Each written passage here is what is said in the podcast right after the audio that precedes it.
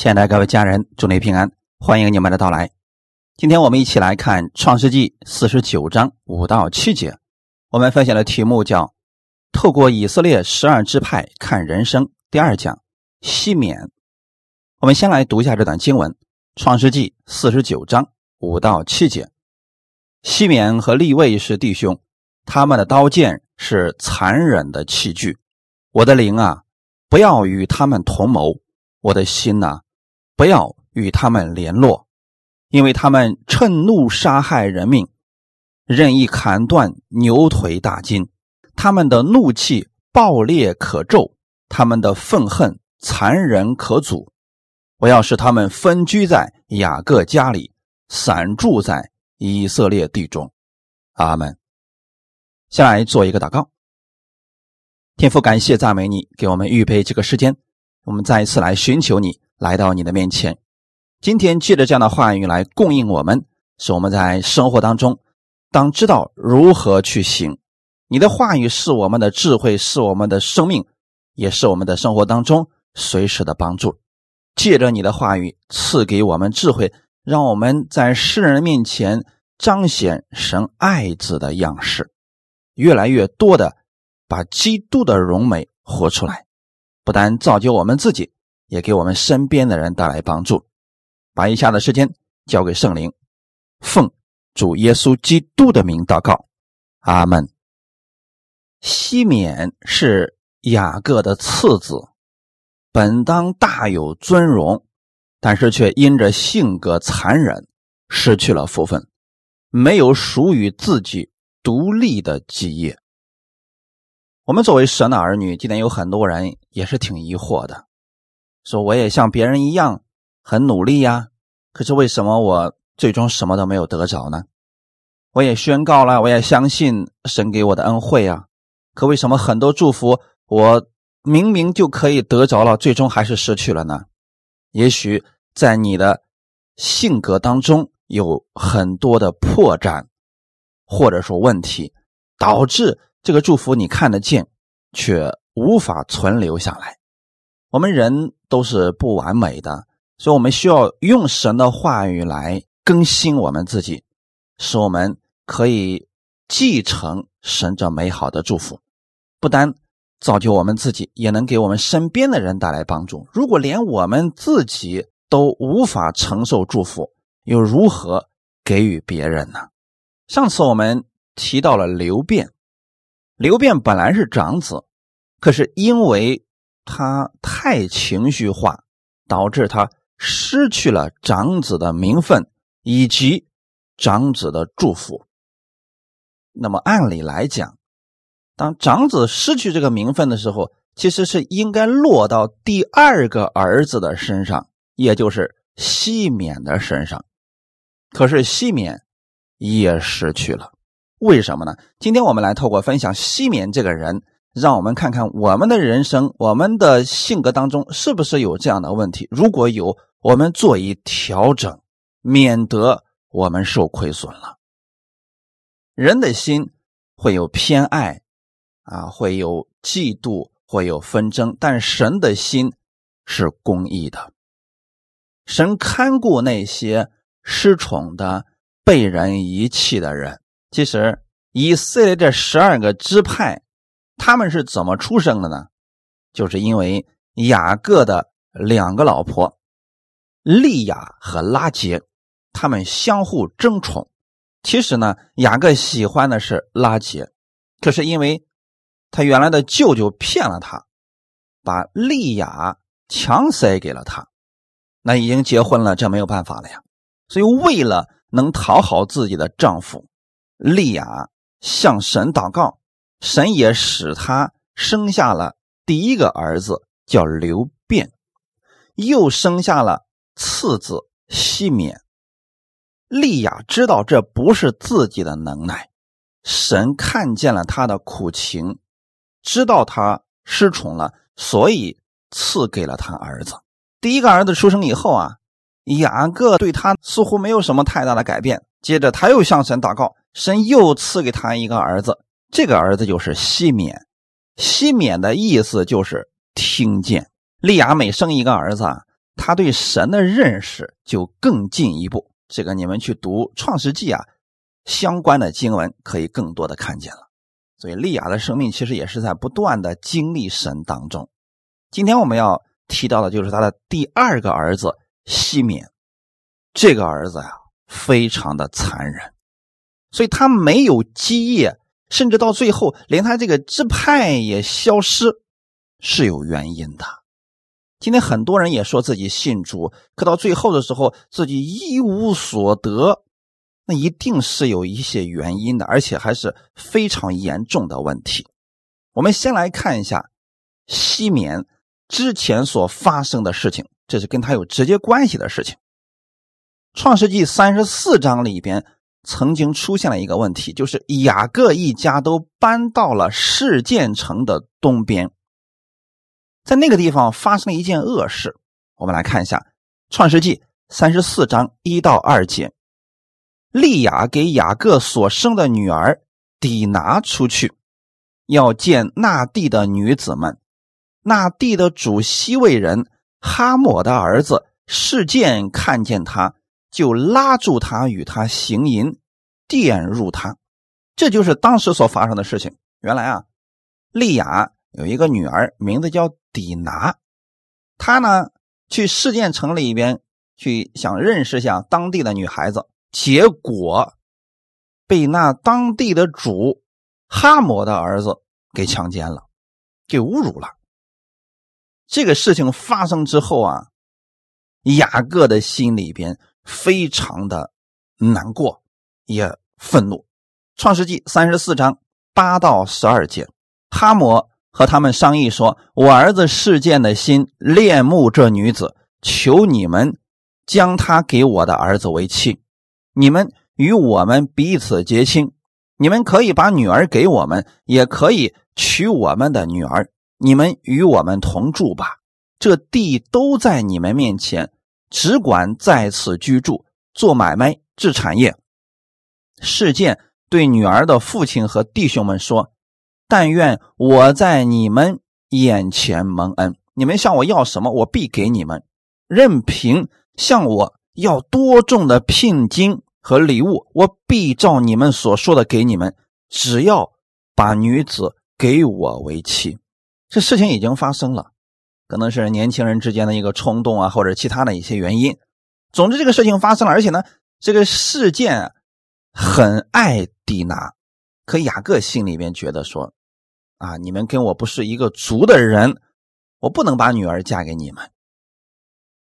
可是人家呢非常有诚意，说我儿子非常的喜欢你这个女儿，你把她给我们为妻，甭管你提什么条件，我们都答应你。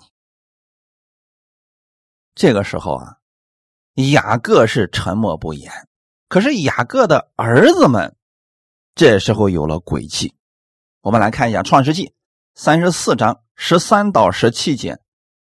雅各的儿子们因为事件玷污了他们的妹子底拿，就用诡诈的话回答事件和他父亲哈姆，对他们说：“我们不能把我们的妹子给没有受割礼的人为妻，因为那是我们的羞辱。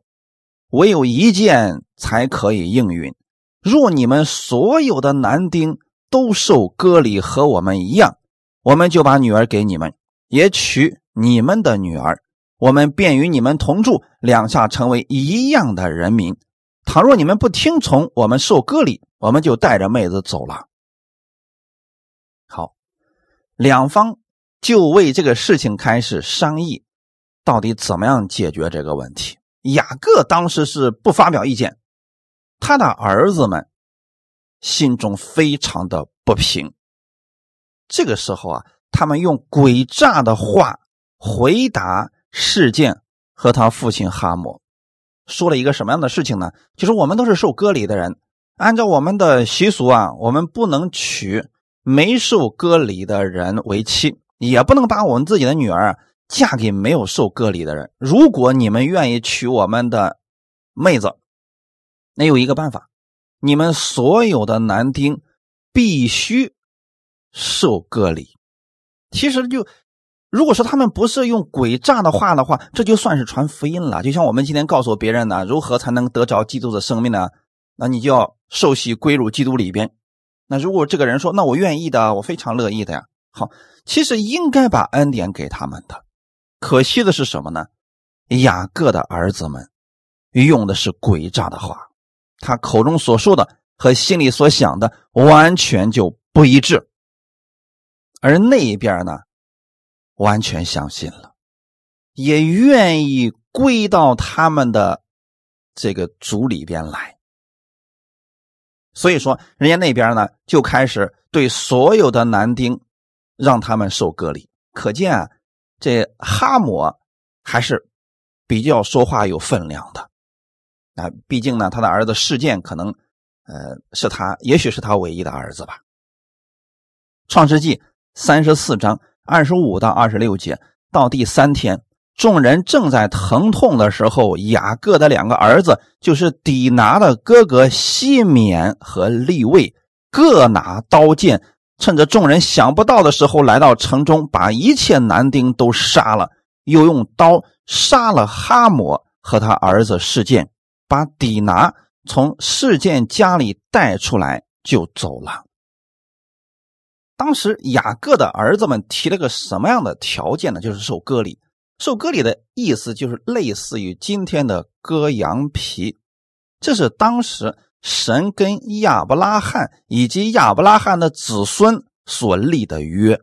神跟亚伯拉罕说：“你和你的后裔以及你所买来的奴仆都必须要受割礼，因为这是我在你们肉体上所立的约。因着这个约，我就赐福给你们。”那么，当雅各的儿子们把这个约的内容告诉了事件城的人，那事件城的人愿意受割礼，就等于说愿意跟神立约，这本是一件好事情。可惜的是什么呢？雅各的儿子们利用了他们的信仰，骗取了别人的信任，达到了不可告人的目的。二十五节就是他们整个事件城的人，人家愿意受割礼，在第三天，就是众人都在疼痛的时候，这个大家一定要清楚啊。说男人在受割礼的时候啊，全身是使不上劲儿的，第三天应该是最疼痛的时候啊，这时候没有力量还击啊，所以雅各的两个儿子，他们知道这种情况，西缅。和立位拿着刀剑，就冲进了事件城。众人都想不到的，他们会进来杀他们。可能来到城中也没有任何的防备。这两个儿子就把一切男丁都给杀了，又用刀杀了哈摩和他儿子事件。从这个事情上，我们看出来了，西缅和立位。他们两个人十分的残忍，他们不单杀了人家的一切男丁，还掳掠了城里的财物。这个报复之心实在是太过了，他们的行为过于残忍，令人发指。这是第一件事情，我们可以看出来啊，你就知道为什么西缅没有自己的地业，最后这个。支派消失的原因，因为他们太残忍了。残忍的人，可能他对别人会残忍，到最后的时候，他得着的也是残忍。所以你们会看过去很多的电影或者历史上的一些真实的事件，有一些人非常的残忍。那在他在位的时候，在他有能力的时候，大家都很惧怕他。有一天他失势了，可能他的末日就到了。而西缅跟这样的人类似啊，这个人性情非常的凶残，这是他所做的第一件事情，也是第一个罪行。第二个事情就是密谋杀害自己的弟弟约瑟。这是发生什么事情呢？原来雅各有一个儿子叫约瑟，他非常喜欢这个儿子约瑟啊，平时不让这个孩子去干活。还给他弄件彩衣给他穿上，那就很明显，他跟其他的哥哥们是不一样的。而他的哥哥们呢，就因为这个事情啊，一直怀恨在心。约瑟这个孩子呀，非常的正直，而他那哥哥们呢，经常弄虚作假，欺骗别人。他就把他哥哥的这些过失啊，都告诉了自己的父亲。所以啊，他的哥哥们对约瑟记恨，希望他出点事情。雅各偏爱约瑟，是因为他是拉结的儿子。那么拉结已经死了，他既然是父亲，又要当母亲。所以他对这两个儿子就十分的关照，这也在情理之中啊。可就因为约瑟善良正直，不做坏事，讨人喜欢，结果让他的哥哥们十分的不爽。西缅没有体会到他父亲的心，竟然想去谋害他的弟弟。约瑟受他父亲的嘱托去找他哥哥们。在这个过程当中啊，哎，他的哥哥们一看，哎，这个发预言的过来了啊，经常说大话的过来了啊，这个招我们记恨的人过来了，所以他那哥哥们就想方设法呢，要把这个孩子给他除掉。那你们猜一下，谁出的这个主主意呢？众弟兄当中，刘辩是长子。刘辩这个人虽然说，呃，重情感，但是人家心并没有到残忍的地步啊。他当时听他的兄弟们说了要杀掉约瑟这个事情的时候啊，他就说了不可流他的血。那当时的老四，也就是犹大爷表态说，不可下手害他，因为他是我们的骨肉。可见，在多贪主张杀害约瑟的，无疑就是老二西缅和老三利位。这个事情我们从哪儿还能看出点端倪呢？就是十几年之后，约瑟在埃及当了宰相，他的哥哥们下去敌粮的时候，当时呢，约瑟说：“你们是奸细，所以要留下他们一个人在这儿，其他人放回去。”把谁留下来了呢？留下了西缅在监牢里边，而让他其他的哥哥们回家。这。不是出于私欲的报复，而是事出有因的。你想想看，西缅这个人凶残有报复心，何等可怕呀！我们在这儿要重点强调一下：如果你身边有这样凶残的人，对外滥杀无辜，对内骨肉相残，这样的人，谁敢跟他亲近呢？作为对西缅和利位的审判，雅各预言这两个支派在以色列的土地上不能得到自己独自的产业，所以无论是西缅还是利位，因为他们过度残忍，所以他们没有基业。今天我们重点讲的是西缅，利位跟他的结局稍微有一些不同。我们看这个西缅，对于西缅。约书亚记十九章第一节说：“为西缅支派的人按着宗族年初第二阄，他们所得的地业是在犹大人地业中间。换句话来说啊，西缅的地业是在犹大地业当中，就是犹大支派当中有那么一小块地方留给了西缅。”但他已经不能再称为支派了，啊，那支派就整个没有了。他呢，就是归到了犹大支派里边。事实上啊，在我们神的眼里边，对于这种凶残的人，神也是不喜悦的。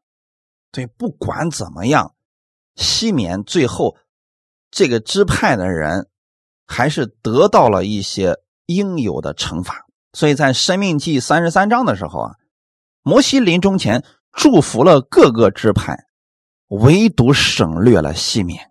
我们看今天的这个本文，我的灵啊，不要与他们同谋；我的心呐，不要与他们联络，因为他们趁怒杀害人命，任意砍断牛腿大筋。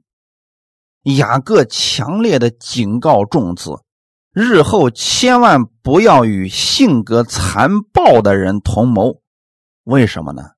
因为跟这样的人相处久了，有一天你会深受其害。你不知道这个人什么时候突然大发脾气就把你给灭掉了。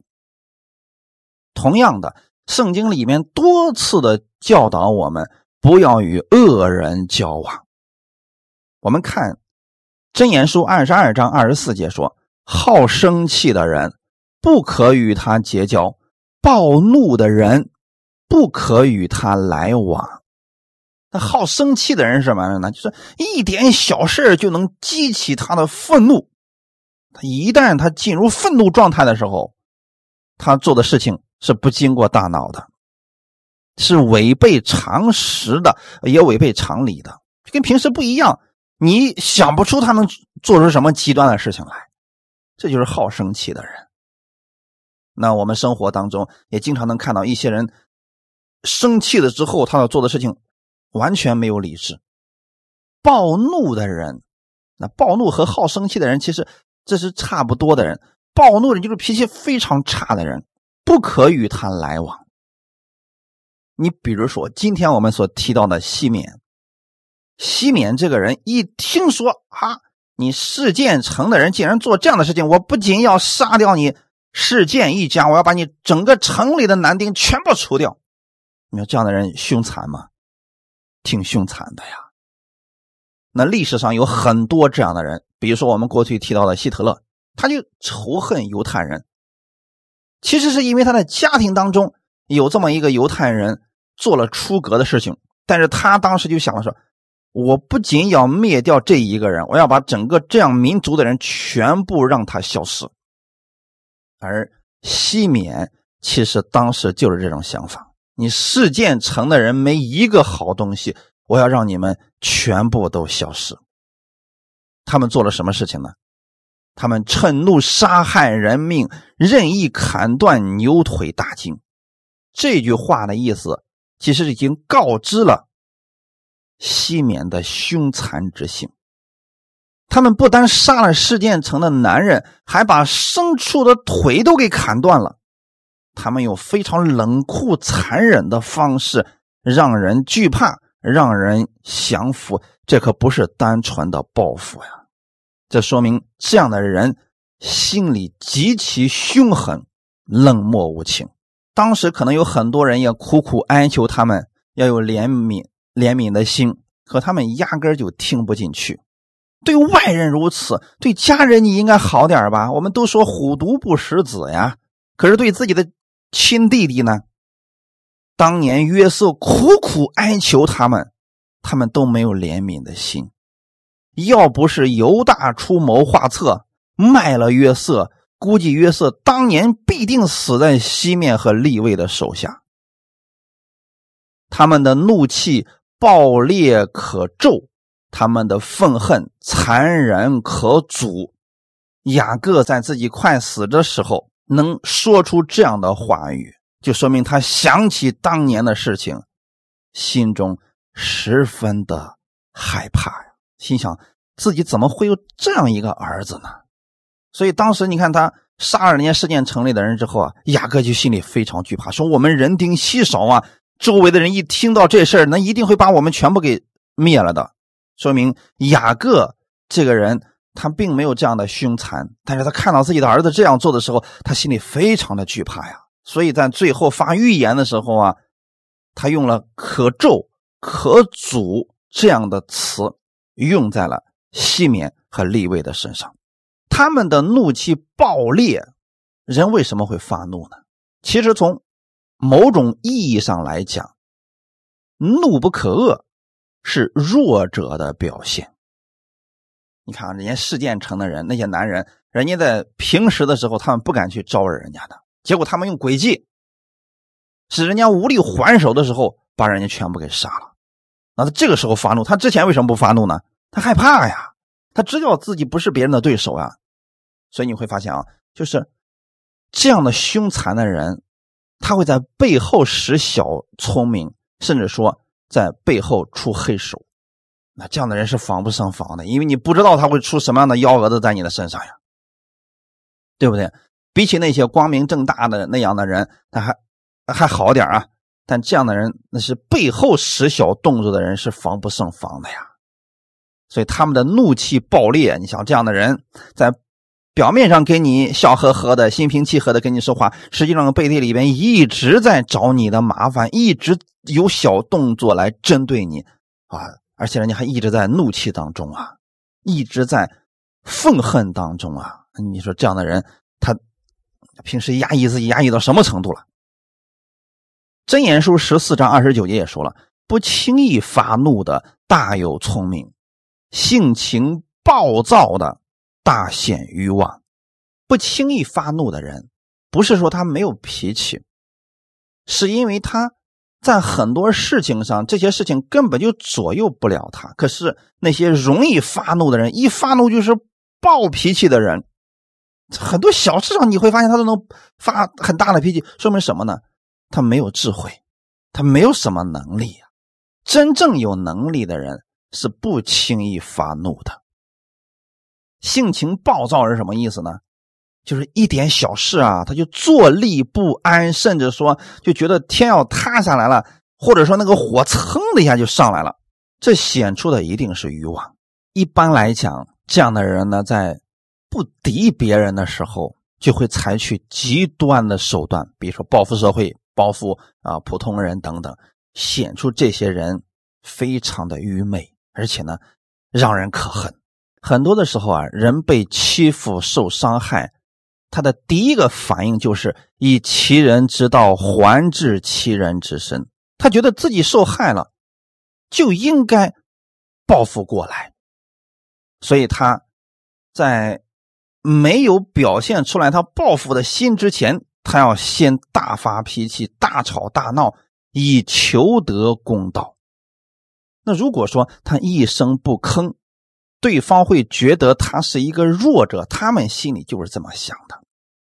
他们觉得说啊，我这次忍了你了啊，你下回会变本加厉的欺负我，你以为我好欺负啊？所以这个时候他要大发脾气，要吵吵闹闹，他是想用这种方式让别人害怕。其实呢，平心而论，发怒容易。还是不怒容易呢？其实发怒一点都不困难，谁都能做得到啊！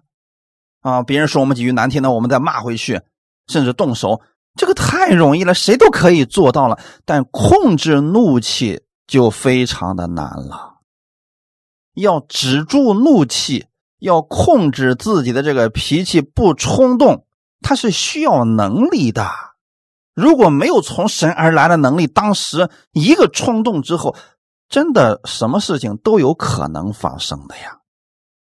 雅各临终之时，严厉的责备西缅和利位，是因为他们怒火中烧，而且是常态，就谁都不能轻易的去招惹他们，要不然那个火一下子就爆发了。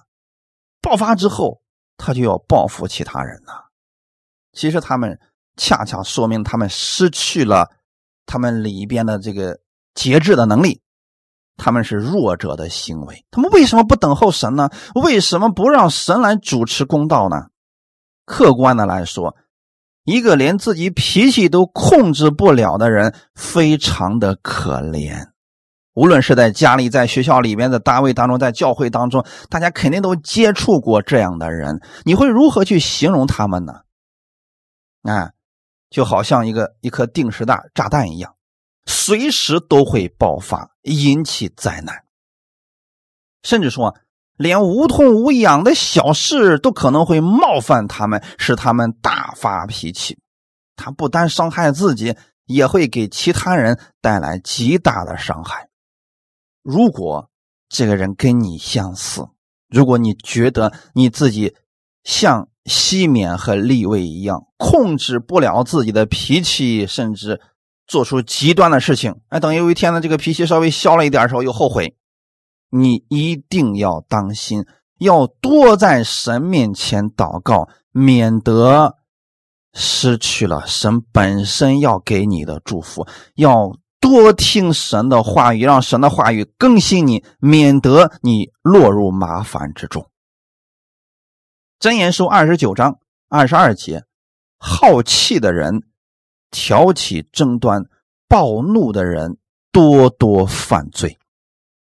这里好气的人，形容两兄弟之间的这个怒气啊，这就是好气的人，就两个人都发怒了。那真言如何描述一个轻易发怒的人呢？就是这样的人，他常常会挑起纷争，一点小事，他就能够大发脾气，甚至把周围所有的人都能够数落一遍。而且这样的人多多犯罪，什么意思呢？他会常常落在刑罚当中啊。换句话来讲，一个很容易就发怒的人。成了自己情绪的奴隶，他会给自己的人际关系带来极大的破坏。也许这个人很有能力，也许这个人他做事很严谨，可就因为他脾气不好，可能别人就只记住了这个人难以相处，极度危险。现在大家是否明白了为什么雅各没有把长子的祝福？给西缅和立位，想想看，一遇到不公平的事情，两兄弟就怒气纷发，就怂恿大家跟对方拼死拼活的，那就是什么意思呢？就是一言不合就拔刀相向啊！这这样的人，他能当领袖吗？如果让这样的人当长子来管理整个以色列家，以色列家不仅得不到祝福，不单不会被神喜悦，搞不好很快就灭绝了。虽然雅各知道自己的生命即将走到尽头，但他属灵的眼睛却非常的清晰。他被神的灵感动了，说出来了预言，道出了各个儿子的不同情况。那我们透过。分享这些儿子们不同的性格，看他们不同的人生以及结局，我们要看看我们自己是否也有相关的问题。如果有，我们一定要加以改正，免得神的祝福已经快要降下来了，结果因着我们自己的愚昧失去了这些祝福，到最后吃亏的是我们呢。服侍主的工人对雅各的话一定会深有体会的。要承受神的祝福，必须要控制自己的脾气。想想看，一个人如果连脾气都控制不好，你如何把其他的事情做好呢？这样的人会让人心里面很惧怕的呀。那如果你相处的对象，或者你的身边的朋友是这样的人啊，你俩正在吃饭呢，突然你一句话得罪了他，他可能马上把桌子给掀翻了。请问你如何跟这样的人长期的亲近呢？可能更多的他给你带来的就是惧怕，你巴不得远离他才好呢，是不是？那反过来了呢？如果我们就是这样的人。你发完脾气，你心里舒服了，你有没有想过给别人带来多大的伤害呢？弟兄姊妹，这是我们要去透过西面思考的问题。我们如果没有节制，不能控制好自己的脾气，即便你再有才能、再有恩赐，神也不可能将更大的祝福。赐给你，也不可能让你带领其他人，因为太危险了。你这脾气一上来，说不定带着大家一块灭亡了呢。那我们一定见过非常有才能、有恩赐的信徒，他们也很爱主，愿意为主献上一生。可惜脾气太差，他们过去做过很多善事，也帮助过很多人。最后都有头无尾，前功尽弃。原因是什么呢？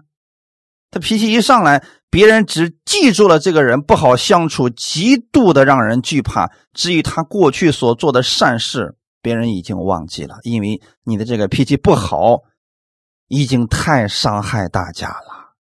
因此啊，不要任凭你的怒气发作，这不仅会摧毁你自己，让你无法承受你更多的祝福，也会摧毁你身边的人。到最后，你真的可能连身边连一个知心的人都没有。这样的人多可怜呀！立位和西缅为了自己的心里的那个啊公平。残忍的报复，合力的去伤害别人，聚集众人，那你会想想看，这样的人如果当首领了，他哪一天他看谁不顺眼，可能就整个就过去把人家给消灭了。因此，这样的人不适合当领袖呀。那雅各给他们最后的预言是什么呢？要将他们分散。残忍的人。都聚集到一块去，那不就变得更残忍了吗？所以雅各说他们要分散，这是作为他们犯罪的一个代价。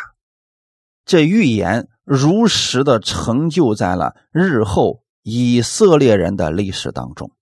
你会发现在旷野以色列的四十年当中，西缅支派的人是越来越少，越来越少。不仅他们被排除在了摩西的祝福之外，因为人太少了，你就不好意思再称一个什么支派了啊。最后摩西就说：“啊，行了，你们就合到犹大支派里面行了。”到迦南地分基业的时候，他们没有办法拥有自己独立支派的基业，所以他们就被划分到了犹大支派里边，得了非常小的。一部分，《真言书》十六章三十二节：不轻易发怒的胜过勇士，制服己心的强如取成。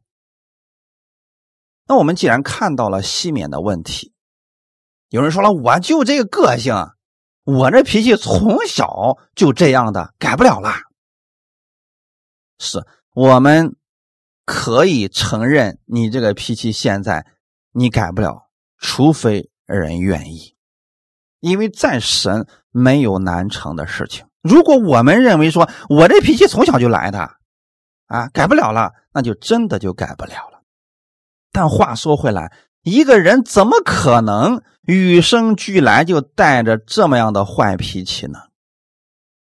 其实我们知道，一个人脾气的产生，无非是跟他自己的生长环境、跟他人生的经历有关系。或许他曾经受过很多不公平的待遇，或许他极具缺乏安全感，导致最后他自己的脾气是越来越差，越来越差。那现在你回到了基督当中。你应该相信，我们的神会给你带来安全感。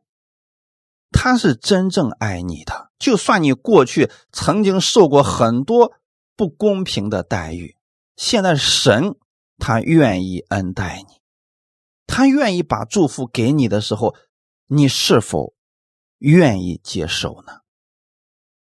如果你不愿意接受，你持续的想用自己的脾气来维持。自己所谓的公平和公义，其实你真的维持不了。发了脾气之后，大家看似是不跟你计较呢，实际上更多的是冷落和远离呀。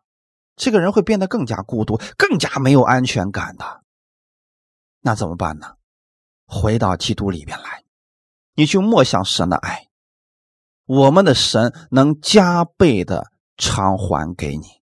在偿还你之前，首先我们要向神承认：主啊，我的脾气太差了，因为这个脾气差，我已经损失了很多的客户，损失了很多的祝福，我不愿意这样了，请你帮助我，你把你的温柔赐给我，你把你的和平赐给我，我愿意跟随你。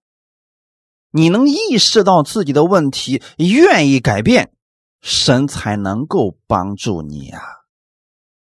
不轻易发怒的胜过勇士，这是什么意思呢？一个人若是能控制自己的脾气，不轻易发怒，他就比勇士更加的强大。不轻易发怒，可不是说不发怒啊。所以我们一定不要走极端了啊！说圣经上说了不能生气啊，没有这个说法。你遇到了不平的事情，遇到了委屈的事情，可以生气，但是不要发怒。生气和发怒是两个不同的阶段。生气到最后就会发怒，发怒了以后就会做出极端的行为。所以神给我们的做法是什么呢？你可以生气，但是不可含怒到日落啊！神知道我们遇到事情的时候我们会生气，甚至会有怒气，但是呢，别维持到了日落的时候。这句话又是什么意思呢？在以色列地区。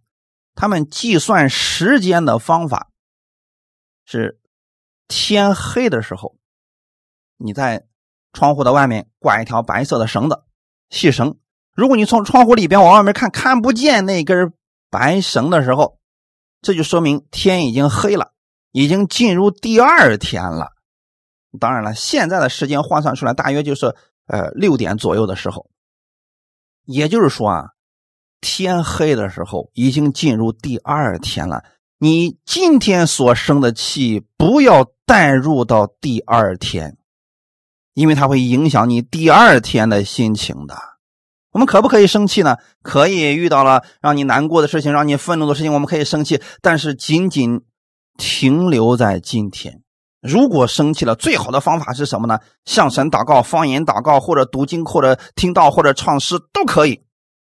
一定是有化解的方法的，但你千万不要持续性的发怒。今天发怒，明天发怒，一个星期之后想起这事还发怒，就应该让它过去了。你就比勇士更加的强大呀！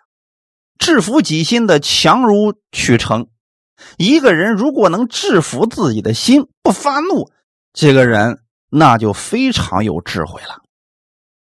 你看，我们过去历史上那么多的有智慧的人，很少是暴怒的人，而暴怒的人一般结局都不怎么好啊。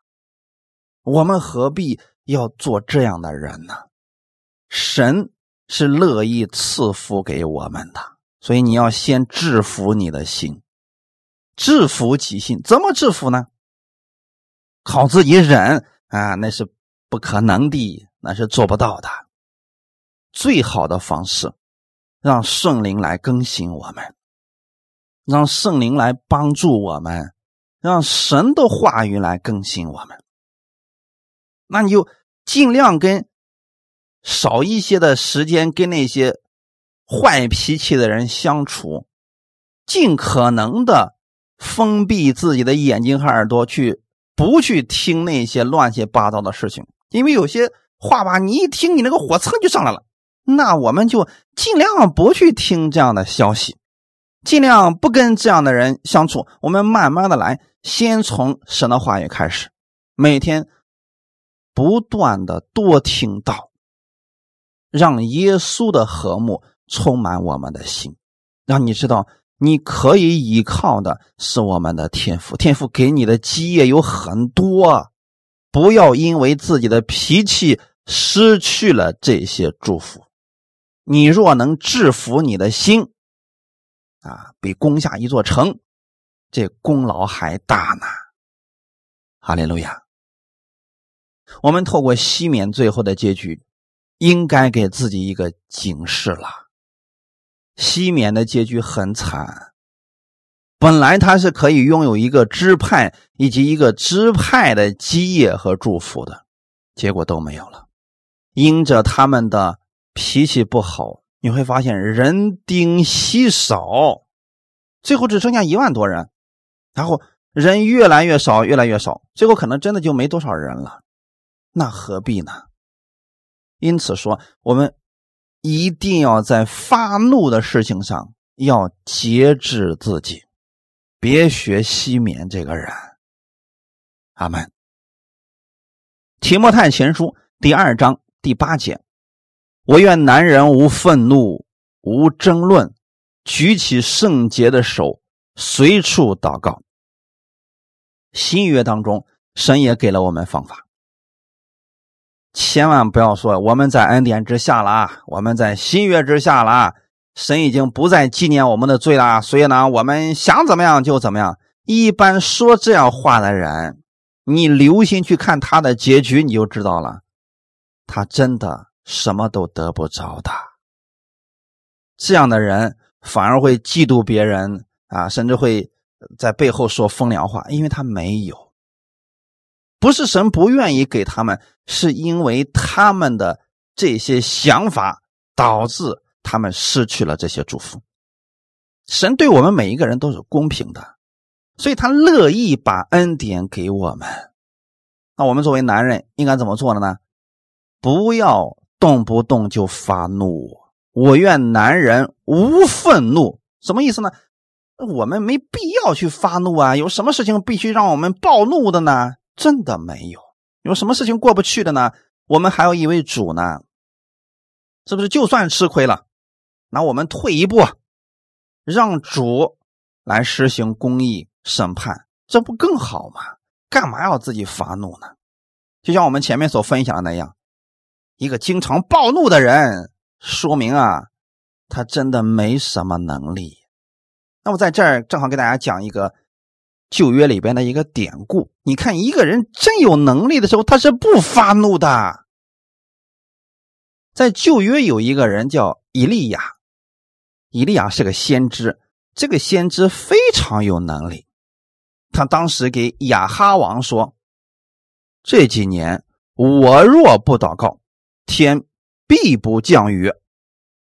人家说完之后就走了，结果真的就像以利亚所说的那样，从他说这个话开始那一天之后就没下过雨，都已经三年多了，国内大旱，百姓啊真的非常的痛苦。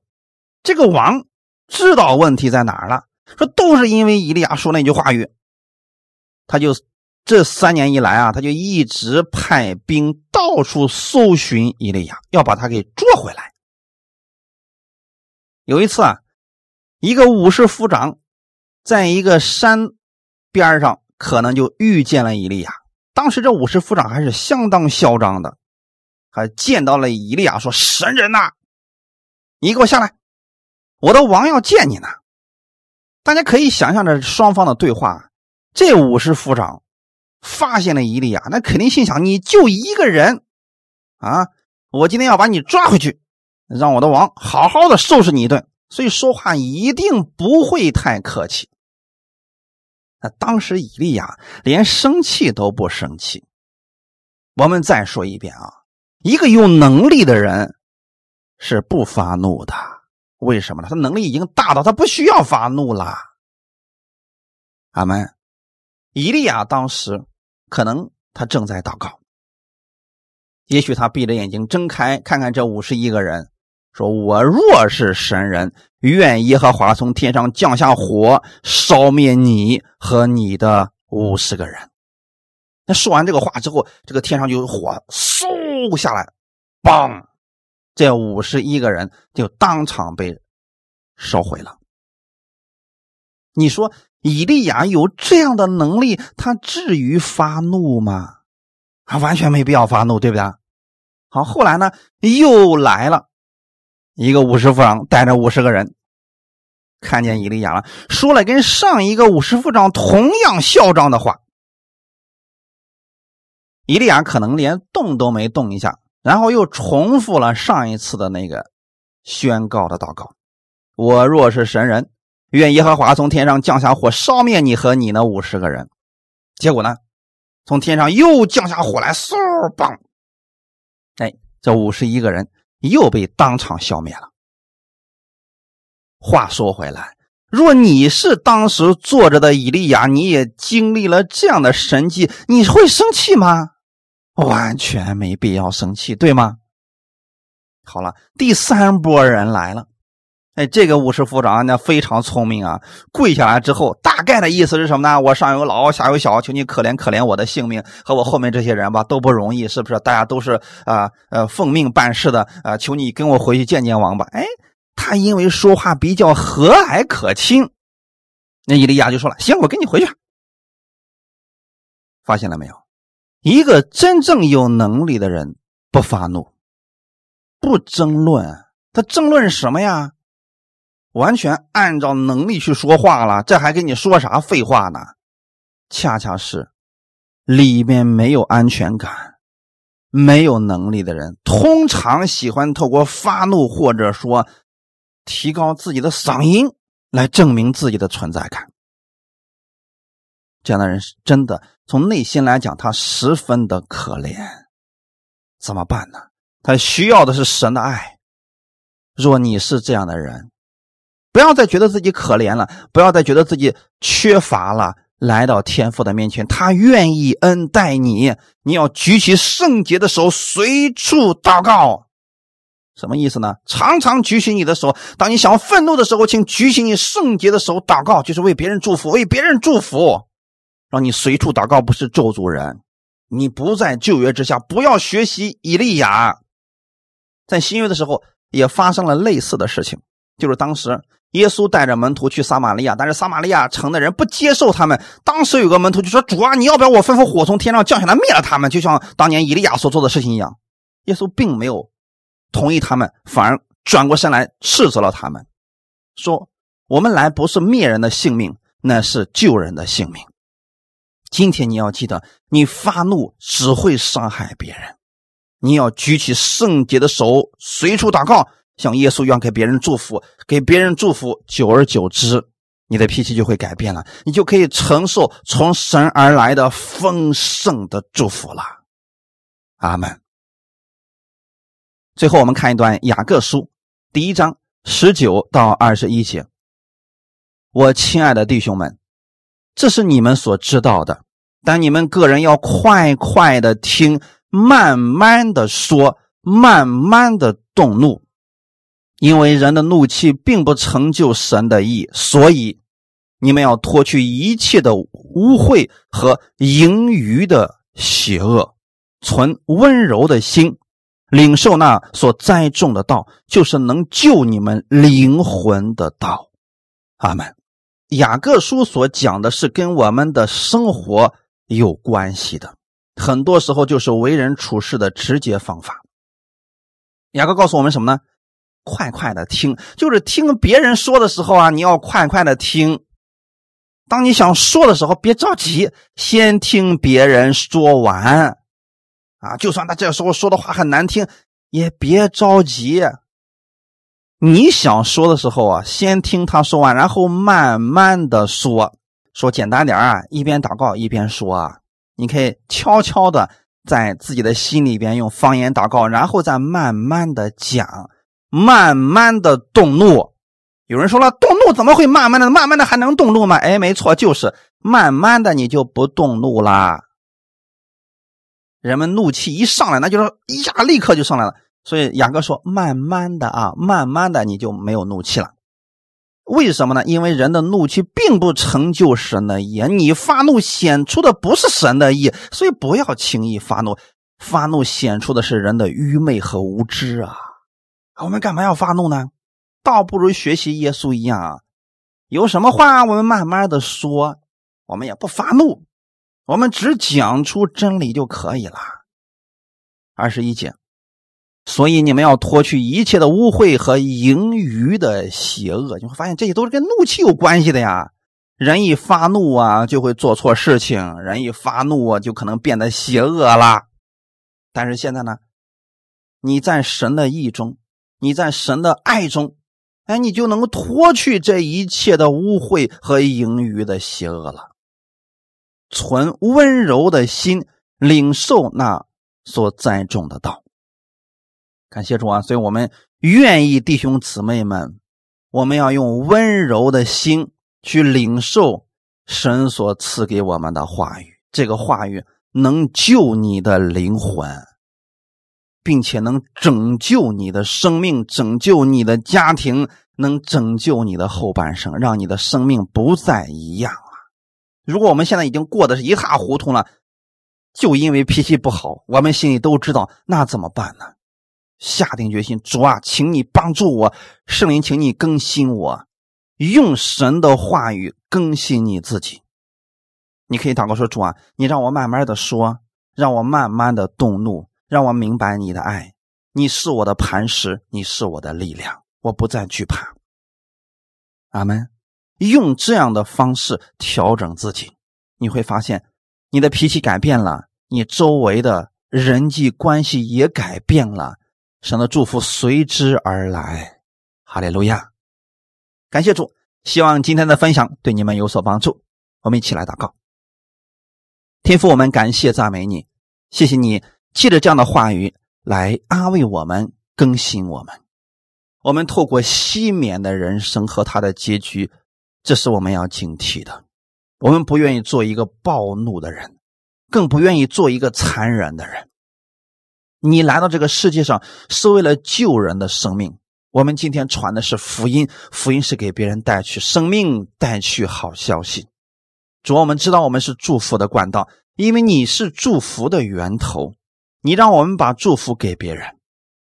新的一周的开始，我愿意从你那儿领受祝福，而且我知道这个祝福无人可以夺去。我不愿意因为我自己的坏脾气，因为自己的残忍而失去这些祝福。主啊，你让我能够控制自己的脾气，让我成为一个温柔的人，让我可以给周围的人。带去更多的是基督的爱和怜悯，请你把这样的祝福放在我里边。感谢赞美主，新的一周的开始，我相信无论我往哪里去，我可以成为众人的祝福。奉主耶稣基督的名，赐福我们众弟兄姊妹手中所做的。无论现在周围的环境如何，你不一样，你是神的爱子，你是承受神基业的人。愿你每一天在你手中所做的事情上都能够看见神的美好。愿你借着你的温柔、和平，更多的承受从上面而来的祝福。一切荣耀归给我们在天的父，奉主耶稣基督的名祷告，阿门。